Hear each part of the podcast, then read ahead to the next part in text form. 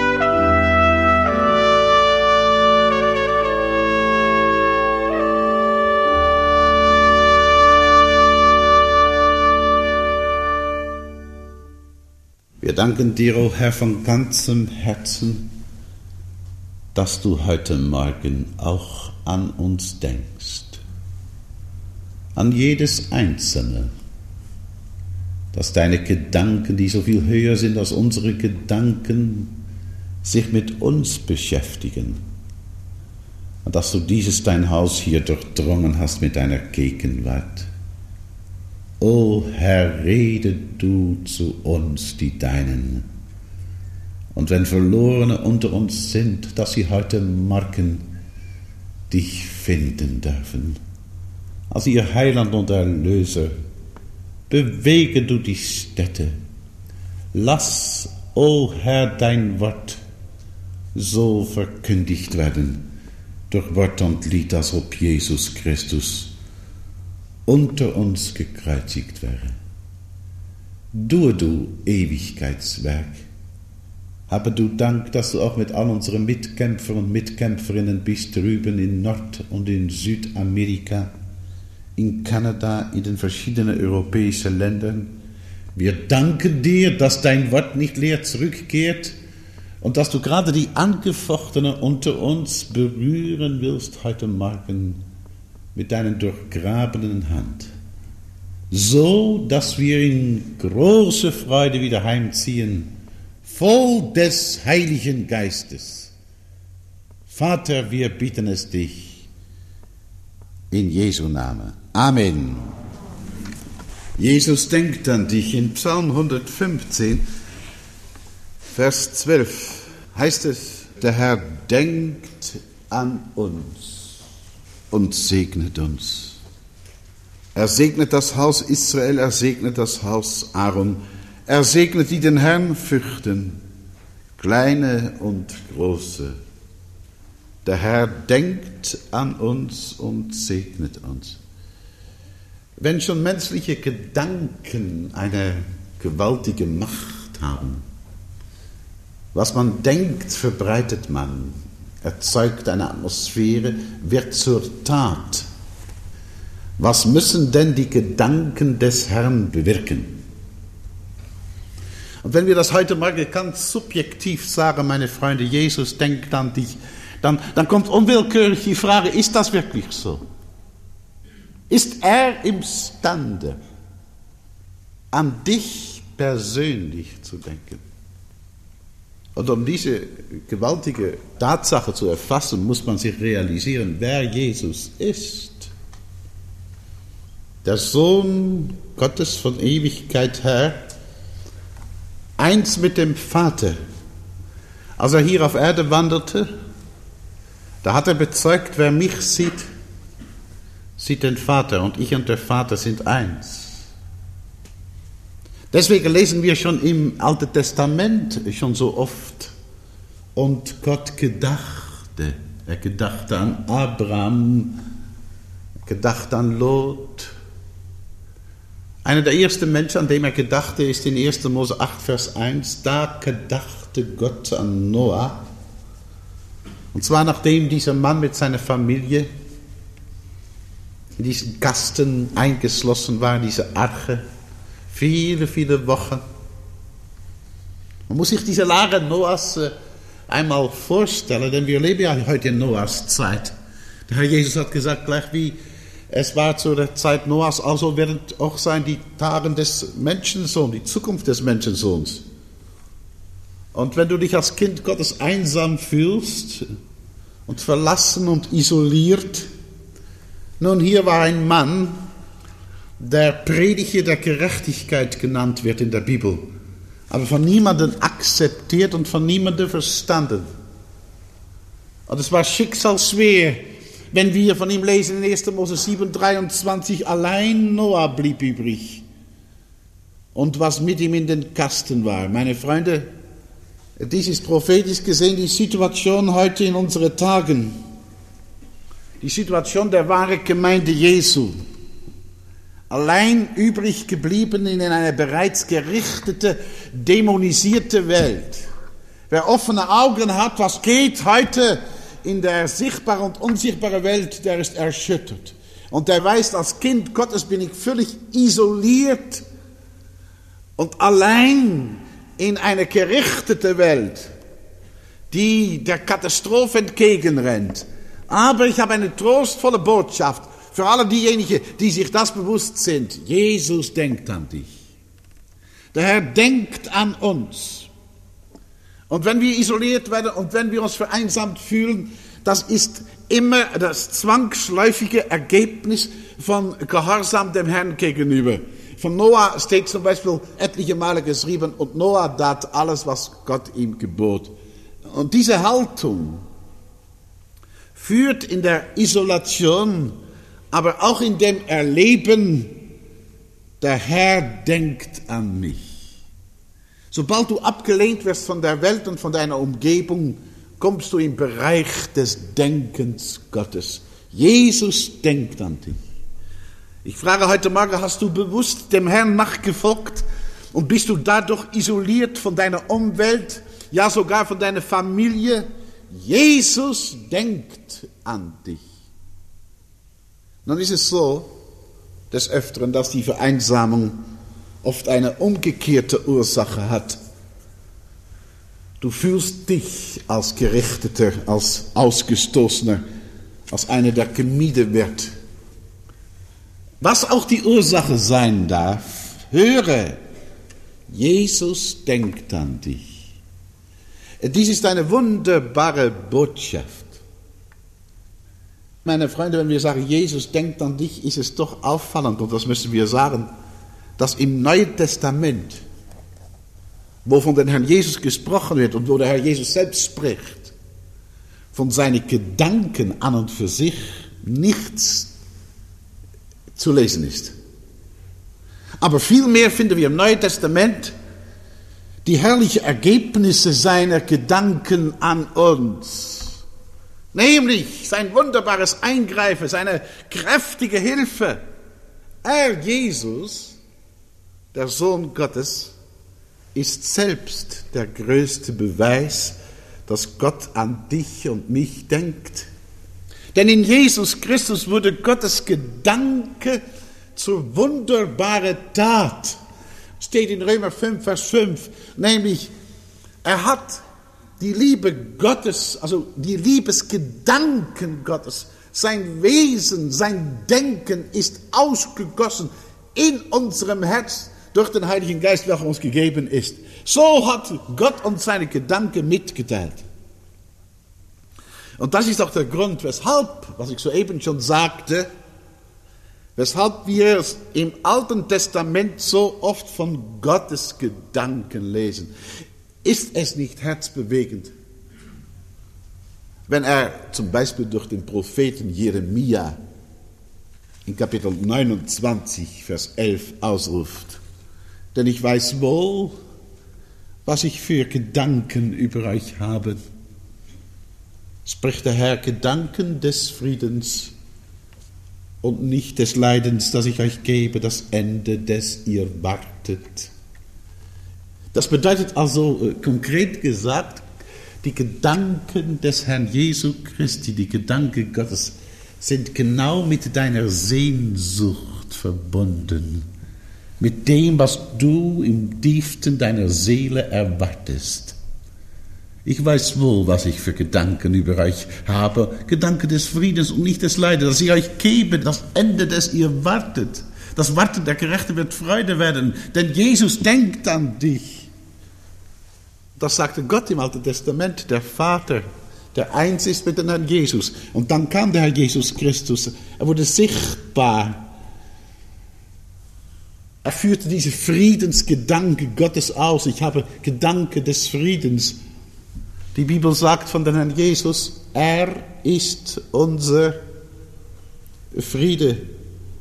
Und weiter wiederum sagt die Schrift, er hat Frieden gemacht durch das Blut an seinem Kreuz. Und ich weiß, dass heute Morgen hier solche sitzen, die haben keinen Frieden in ihrem Herzen. Jesus denkt an dich, der Friedensfürst, der dich Friede gibt mit Gott. Jesus denkt an dich in diesem Augenblick. Oh, wenn du wüsstest, wie intensiv seine Gedanken mit dir beschäftigt sind. Ich glaube, die meisten realisieren sich das gar nicht. Die hebräische Sprache ist sehr reich, die Ursprache der Bibel im Alten Testament. Ursprache des Neuen Testamentes ist ja Griechisch. Ist so reichhaltig, diese Sprache, dass sie verschieden übersetzt werden kann. So ist für das Wort Seele im Hebräisch gibt es 40 Möglichkeiten, es zu übersetzen. Äh, darum ist es gut, wenn man kein Hebräisch kann, dass man viele Bibelübersetzungen liest. Zum Beispiel über die Intensivität der Gedanken des Herrn mit uns muss man Psalm 139, Vers 17 und 18 lesen. Jetzt lese ich mal Luther und dann werde ich euch eine andere Übersetzung äh, zitieren. Psalm 139, da steht Vers 17 und 18. Das ist Lutherbibel. Aber wie köstlich sind vor mir, Gott, deine Gedanken. Wie ist ihre so eine große Summe? Sollte ich sie zählen? So würde ihre mehr sein denn des Sandes. Wenn ich aufwache, bin ich noch bei dir. Das ist doch wunderbar. Jetzt will ich euch eine englische Übersetzung zitieren, also auch wieder übersetzt ins Deutsch. Die beide gleiche Versen. Da heißt es, wie kostbar ist es, Herr, zu realisieren, dass du fortwährend an mich denkst. Ich kann es nicht zählen, wie oft am Tage deine Gedanken sich mir zuwenden. Und wenn ich am Morgen aufwache, denkst du noch immer an mich. Seht ihr, wie, wie verschiedene Übersetzungen einen Text erschöpfend klar machen können, viel erschöpfender? Denkst du noch immer an mich? Wenn du davon durchdrungen wirst, dass du ein Gegenstand der Gedanken Jesu Christi bist, dann wirst du aufwachen. Denn wenn er dann durch Jeremia sagt, er habe Gedanken des Friedens, dann blicke doch heute auf diesen Jesus, der bis im Tod an dich gedacht, am Kreuz. Denn sein ununterbrochenes Denken an dich ist ja letzten Endes der Ausdruck seiner Liebe. Er hat mich so geliebt seine Liebe zu dir. Er denkt an dich, wenn du voller Ängste bist. Ach, die Leute von heute sind so ängstlich. Angst. Angst fürs Leben, Angst für den Tod. Angst für den Tag und Angst für die Nächte. Ich denke daran Psalm 32, Vers 7. Du bist mein Schirm. Du wirst mich für was behüten? Du wirst mich vor Angst behüten, dass ich errettet gar fröhlich rühmen kann. Mit anderen Worten, Gott, der Herr, begegnet unsere Ängste mit seiner Person, mit seinen Gedanken. Seine Gedanken des Friedens sind wie ein Schirm, die dir umgeben. Das bedeutet, dass du eingehüllt bist in Jesu Gedanken des Friedens und so bist du abgeschirmt gegen alle Ängste, gegen Todesängste und Lebensängste. Wollen wir mal drei Persönlichkeiten in der Schrift betrachten, die äh, zum Teil in Todesnot zu ihm schrien, Herr, gedenke meine. Ich denke da zuerst an, an einen Mann, der schon vor seiner Geburt, ja vor seiner Zeugung, bevor er gezeugt wurde, von Gott bestimmt wurde, ein Naziräer zu sein, ein Geweihter Gottes. Das ist Simpson. Ihr kennt ja die Geschichte von Simpson alle. Ihr, ihr kennt seine Macht, seine Stärke, seine Kraft, wie er die Feinde gedemütigt und geschlagen hat, wie Israel wieder hochkam. Er war ja ein Benjaminiter, aber ein Israeliter. Und wie Gott ihn mächtig gebraucht hat. Aber der Mann, dieser Gottgeweihte, hat an einer Sünde festgehalten, die er nicht preisgeben wollte. Das war die Fleischeslust. Und das wurde seine Tragik. Und diese Tragik kam dann so furchtbar, wenn man dem Teufel einen kleinen Finger gibt, dann nimmt er den ganzen Arm. Wer Sünde tut, der ist vom Teufel, denn der Teufel sündigt vom Anfang. Und wir kennen dann die Geschichte, wie er dann schließlich durch diese Frau Delilah verraten wurde und an den Philistern ausgeliefert, die das Geheimnis seiner Kraft entdeckten, seine langen Haaren und abschnitten und ihm die Augen ausstachen Und dann schreit er in Todesnot, in seiner Machtlosigkeit, als er da zwischen zwei Säulen steht. Ihr könnt das nachlesen daheim in Richter Kapitel 16. Als die Philister, seine Todfeinde, sich versammelt haben, um ein großes Fest zu feiern, ein Volksaufmarsch war das, zu triumphieren über ihr geschlagenen Feind und sie sagen, lasst den Simpson holen, dass er für uns spielt. Er war ja blind, sie haben ihm die Augen ausgestochen. Und der Knabe führt ihn bei der Hand und da steht er dort zwischen diese zwei gewaltige Säulen und er tastet diese Säule, diese Säule, auf dem das Gebäude ruhte, wo seine tausende Feinde drin und drauf auf dem Dach waren und ihm zuschauten und sich amüsierten. Und dann, als er diese beiden Säulen tastet, rechts und links, der Simpson, da wird der Schrei in ihm geboren in Richter 16, Vers 20. Herr, Herr, gedenke mein und stärke mich. Herr, Herr, gedenke mein und stärke mich. Und die Antwort, aus der Antwort des Herrn erkennen wir, dass, dass er, der Herr, schon längst an seinen untreuen Knecht gedacht hatte. So steht doch geschrieben, ehe sie rufen, werde ich antworten. Der Beweis, dass Gott sagen kann, Ehe sie rufen, werde ich antworten, beweist, dass Gott schon vorher an den Beter gedacht hat. Und wenn du in deiner Not schreist zu ihm, dann ist schon der Beweis geliefert, dass der Herr vorher schon an dich dachte. Jesus denkt an dich. Wir sehen ja hier, Richter 16, die Tragik eines Gottgeweihten. Welch ein wunderbares Werkzeug war doch dieses Simpson in Gottes Hand aber er spielte mit der Sünde, er spielte mit der Hurerei und fiel in seines Feindes Hände und die stachen ihm die Augen aus und so war er blind, erniedrigt. Seine Kraft war verloren und nun steht er tastend an zwei Säulen. Ich wiederhole es noch einmal, auf dem das Gebäude ruhte, worin und worauf seine tausende Feinde ihm zuschauten. Verloren, restlos verloren war er. Oh, ich kann mich heute so gut vorstellen, dass hier solche gefallene Gottgeweihten sitzen. Ja, dass hier solche sitzen, die, die auch einmal in der Kraft des Herrn standen. Es war einst so anders in dein Leben, nicht wahr? Die Kraft Gottes lag auf dir. Du standest in der ersten Liebe zum Herrn. Aber das ist nun alles weg. Alles dahin. Der Feind hat Macht über dein Leben bekommen. Du bist blind geworden für die Herrlichkeit des Herrn. Es ist, als ob du oft das Hohngelächter der Hölle hörst über dich. Es ist eigentlich auch die Geschichte Israels so, wenn man Israel betrachtet, meine Freunde. Israel. Simpson in seiner Machtlosigkeit ist ein Bild Israels, ein prophetisches Bild Israels. War doch dieses Volk ein, ein mächtiges Volk. Ein herrliches Volk, das Volk des Herrn, voller Kraft. Und die Feinde fürchteten sich sehr. Aber dann sind sie abgefallen, sie haben gehurt mit den Heiden, sie sind die Götzen nachgewandelt. Und dann wurden ihre Augen ausgestochen, als sie ihren Messias verwarfen. Israel ist Blindheit zum Teil widerfahren. Aber meine Freunde, wir stehen heute jetzt, stehen wir in der Situation, dass der blinde Simpson, das blinde Israel von heute, wieder im Zentrum der Feinde steht. Wenn ich diesen Simpson so sehe, tastend an der rechten Seite und linken Seite, auf dem das Nationengebäude ruhte, dann sehe ich eigentlich im Geist das heutige Israel. Unter der Führung Ministerpräsident beginnt. Es tastet auch die rechte und linke Säule der Nationen ab, rechts die westliche Großmächte Amerika. Es sucht noch Halt bei denen.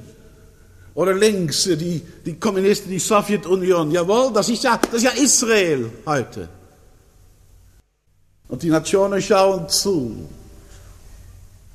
Aber ich glaube, die Stunde ist nicht mehr fern, dass der Schrei in Israel geboren werden wird. Herr, gedenke meine diesmal.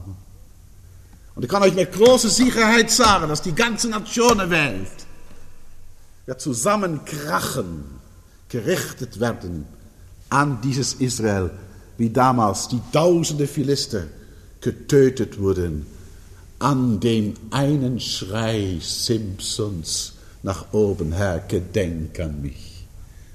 Der Herr hatte ihn gedacht und er fasste die Säule, eine zur rechten, eine zur linken, und er neigte sich kräftig und er schrie, meine Seele sterbe mit den Philister. Und das ganze Gebäude krachte zusammen und die Toten waren mehr bei seinem Tode, als dass er in seinem Leben hatte. Ja, ich, ich weiß, es, sitzen hier solche Gottgeweihte. Über dein Leben liegt ein Tragik. Der Herr hat anfangs so Wunderbares durch dich getan, aber heute bist du gelähmt, nicht wahr? Jesus denkt an dich. Schreie zu ihm, Herr, gedenke meiner, gedenke meiner diesmal aufs Neue. Bekenne ihm deine Sünde und du wirst erfahren, dass er schon lange an dich gedacht hat. Er wird er wird dir antworten, sobald du zu ihm schreist. Ja, ich wage es, noch einen Schritt weiter zu gehen und euch zu sagen, er wartet darauf, eingreifen zu können in dein Leben. Ich habe gelesen in Jesaja 30, Vers 18, darum harrt der Herr, dass er euch gnädig sei. Und er hat sich aufgemacht, dass er sich euer Erbarmen der Herr harrt, erwartet, dass er etwas Neues tun kann in dein Leben. Du, denn du die erste Liebe verloren. Die Kraft Gottes ist dahin in dein Leben. Jesus denkt an dich.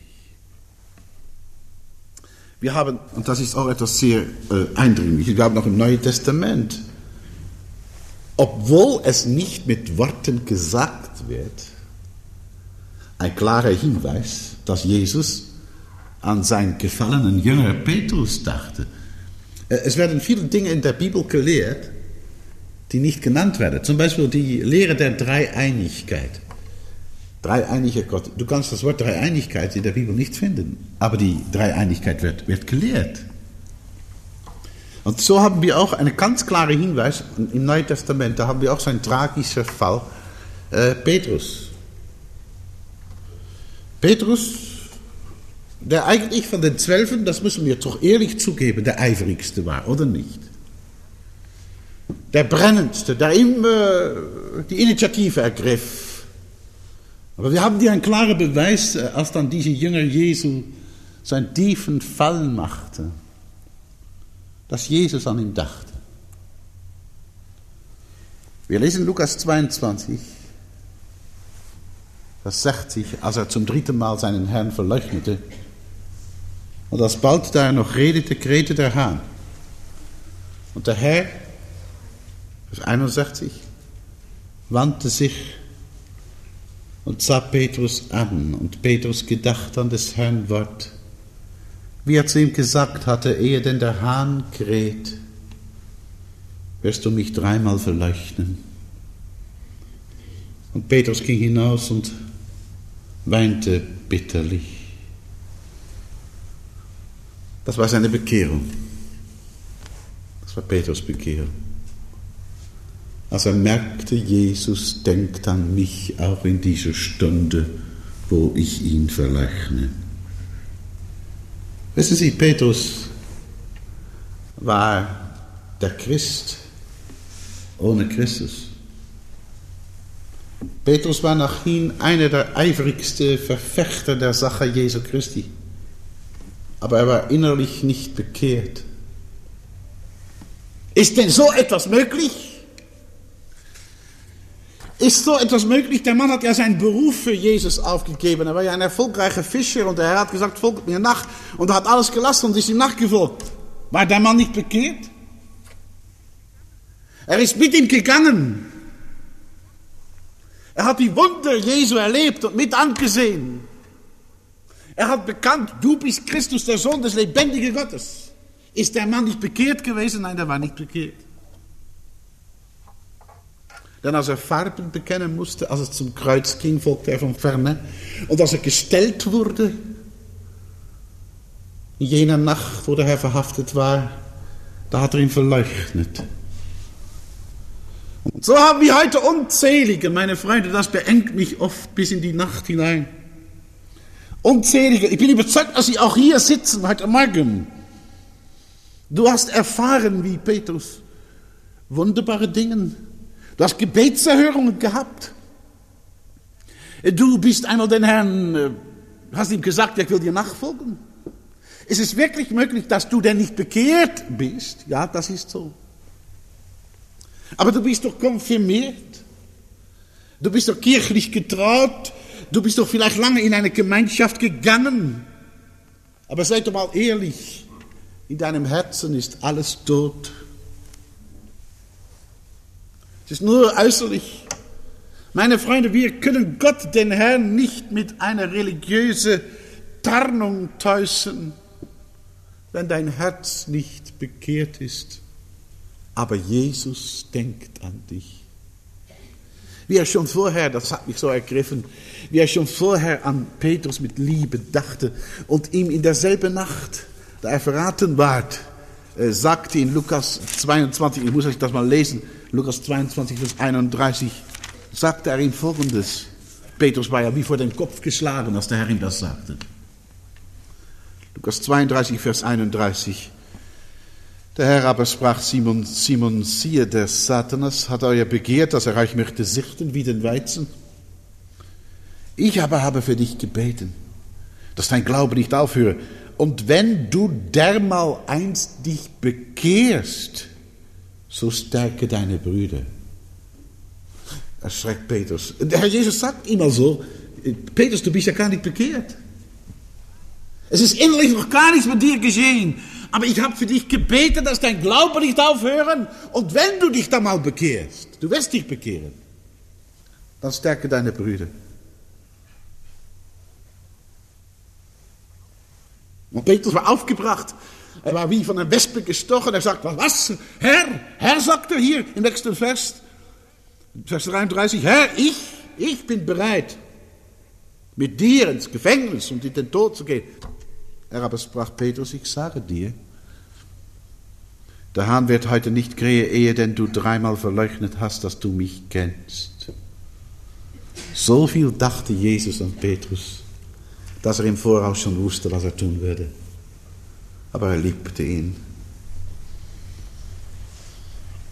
Oh, wenn du, mein lieber Petrus, der du hier sitzt, wenn du, gerade du wüsstest, wie er fortwährend an dich denkt, Jesus denkt an dich. Da du ihn verleugnet hast. Man darf nicht vergessen, nicht wahr? Das war auch ein prophetisches Geschehen in jener letzten Nacht vor Golgatha. Denn wir leben heute in der letzten Nacht vor der Krönung Jesu Christi. Das war der letzte Nacht vor der Kreuzigung Jesu Christi. Und die vorgängigen Ereignisse vor seiner Kreuzigung, die gleichen haargenau auf die vorgängigen Ereignisse vor seiner Krönung, vor seiner Wiederkunft.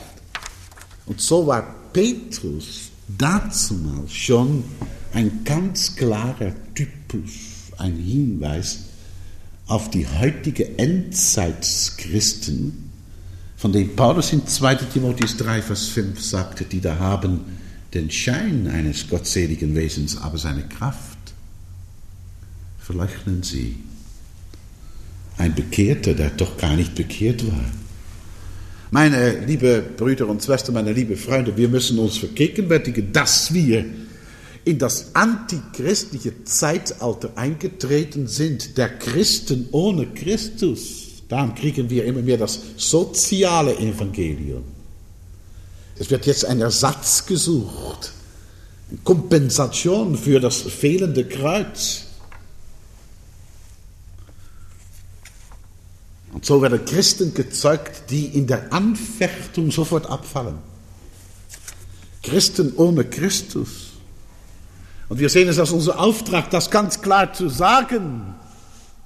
Der Herr hat ja selber gesagt, dass unmittelbar für seine Wiederkunft wird der biblische Glauben schwinden. Er hat gesagt in Lukas 18,8, doch, sagt er, wenn des Menschensohn kommen wird, meinst du, dass er auch werde Glaube finden auf Erde?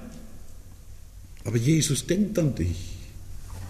Er denkt gerade an solche. Der Herr hat an Petrus gedacht. Er hat für ihn gebetet gegen Satans Absichten, ihm zu sichten wie den Weizen. Er sagt es selbst, ich habe für dich gebeten, dass der Teufel will dich sichten, Petrus, dass, dass dein Glauben aufhört.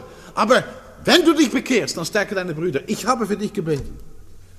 Und ich kann mit großer Gewissheit sagen, du, der du ein Petrus, ein Simpson bist, Jesus denkt an dich. Er betet für dich.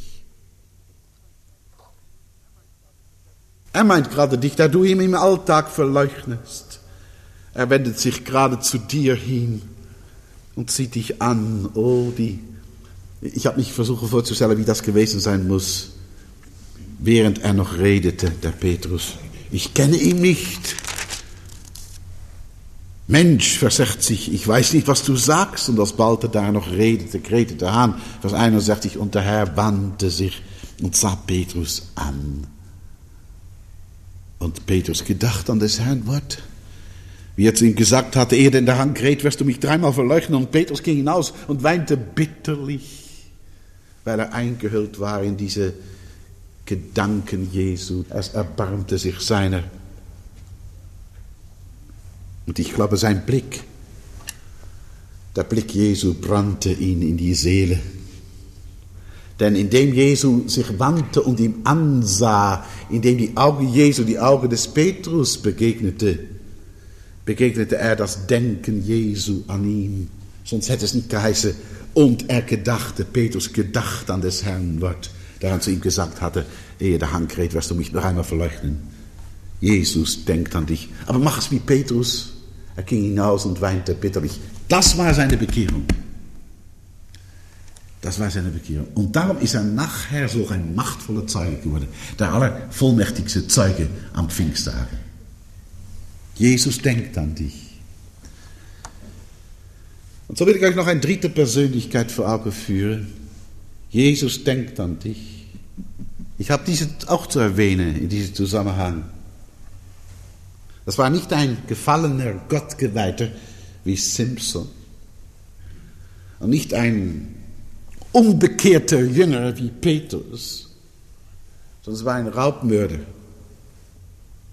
mit seinen Kollegen, mit seinen Mitverurteilten, zum Tode verurteilt. Rechts und links von Jesus. Und Jesus hing in der Mitte am Kreuz. Habt ihr mal darüber nachgedacht, warum das so zusammentraf bei Golgatha? Dass ausgerechnet, als Jesus gekreuzigt wurde, rechts und links von ihm zwei Raubmörder gekreuzigt wurden. Schächer heißt es auf Deutsch. Meine Freunde, das ist ganz klar. Gott wollte damit zeichnen, wie er dich und mich sieht. So entsetzlich verderbt sind wir in unserem sündigen Wesen, dass Gott uns als Raubmörder sieht. Ja, aber das bist du doch nicht. Du bist ein solider Mensch. Halt. Wie wird Mord in der Bibel interpretiert? Wer seinen Bruder hasst, der ist was? Der ist ein Todspfleger. Und wenn wer irgendeine Ehre für sich selbst fordert, empfindlich ist, rechthaberisch, der raubt schon die Ehre Gottes, ist ein Raubmörder. Ich brauche das nicht weiter zu erklären. Rechts und links sehen wir da von den Herrn Jesus, die beiden Repräsentanten der ganzen Menschheit. So sieht Gott dich und mich in unserer verderbten Natur. Und der eine zur Jesus-Seite bäumt sich gegen das Kreuz. Er ruft zu Christus. Wenn du Christus bist, hilf dir selbst und uns. Er will das Kreuz nicht. Er will diese Verurteilung nicht. Er lästert. Und der andere, der beugt sich und ruft, wir haben, was unsere Taten wert sind. Wir haben empfangen, was unsere Taten wert sind, aber dieser hat nichts Ungeschicktes getan. Und er, dieser Letzte, öffnet sich für die Gedanken Jesu für ihn. Und er betet dann zum Heiland. In Lukas 23, Vers 42, Herr, gedenke an mich, wenn du in dein Reich kommst. Denn es leuchtet in ihm die Hoffnung auf, Jesus denkt an mich und deswegen wagt er diese kühne Bitte. Man muss, man muss die Grundverschiedenheit dieser beiden Schächer einmal sehen. Beide sind Mörder. Sie sind beide im gleichen Gericht, der gleiche Verdammnis. Der eine fährt zur Hölle und er war doch so nahe bei Jesus, aber er fährt zur Hölle, weil er sich von Jesus abwendet. Und der andere, er beschäftigt sich mit dem wunderbaren Leidensgenossen in der Mitte. Und Jesus in der Mitte gekreuzigt, denkt an ihn. Und ich stelle aus diesem ergreifenden Geschehen Folgendes fest. Zuerst, du bist Jesu Denken an dich nie so nahe, als dann, wenn du das Kreuz bejahst für dich. Jene Schächer, der sagt in Lukas 23, 41, wir empfangen, was unsere Taten wert sind. Er sagte Ja zu den Kreuzestod. Er beugte sich unter seine Sünde und da war Jesus zu nahe. Das heißt praktisch für dich, sage heute Morgen Ja, Ja zu Golgatha. Jesus starb für dich. Das ist mein Gericht. Er wurde an meiner Stadt gerichtet, hat meine Sünde auf sich genommen. Dann bist du seinem Denken sehr nahe. Denn da hat er am stärksten an uns gedacht, als er sein Leben ausschüttete in seinem Blut, das zwischen Himmel und Erde. Das war lauter Liebesgedanken. Er hat sich nötig gehabt, das zu tun, meine Freunde. Aber er hat dich so geliebt, dass er sein Leben dahin gab, weil er an dich dachte. Und wenn du dich Kolkata näherst, wie näher du kommst, desto mehr kommst du in diese Liebesglut seiner Gedanken. Jesus denkt an dich. Und zweitens möchte ich doch sagen, die Einzigartigkeit deines Zeugnisses wird nie so viel Aussagekraft haben als in diese bejahende Stellung am Kreuz. Ihr werdet meine Zeugen sein, hat der Herr Jesus gesagt. Jetzt müsst ihr einmal hören, wie jene Schächer bezeugt am Kreuz. Diese aber hat nichts Unrechtes getan.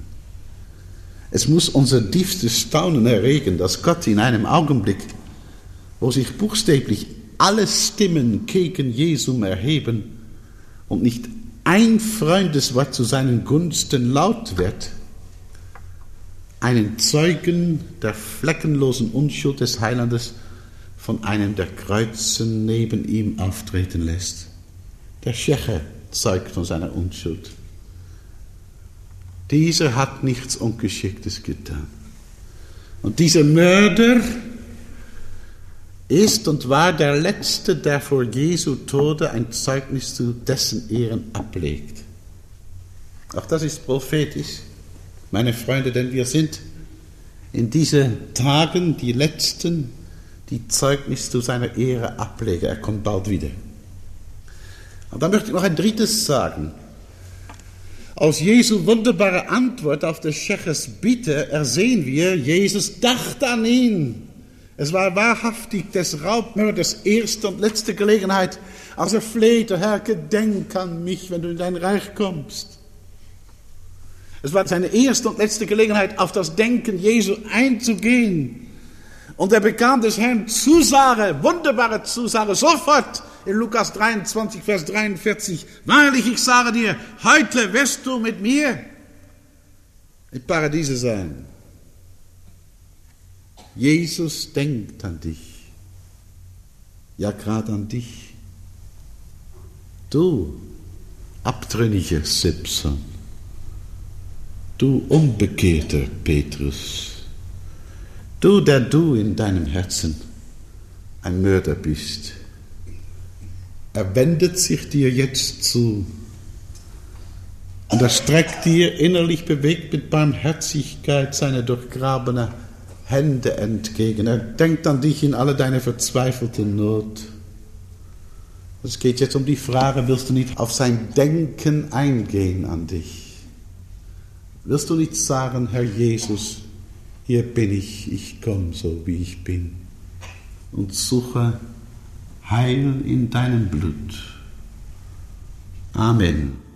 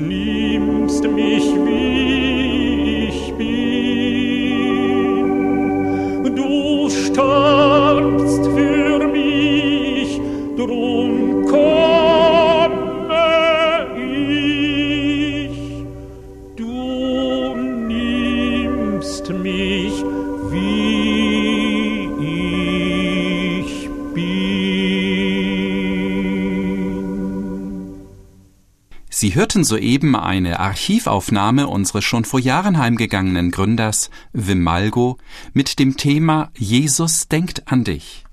Und wir hoffen, dass es Sie innerlich angesprochen hat. Falls Sie noch Fragen haben oder sich seelsorgerlich helfen lassen wollen, möchten wir Sie von ganzem Herzen ermutigen, doch Kontakt mit uns aufzunehmen.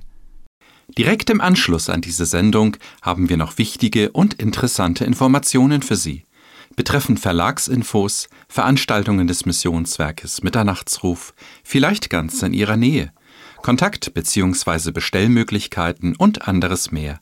Deshalb bleiben Sie dran!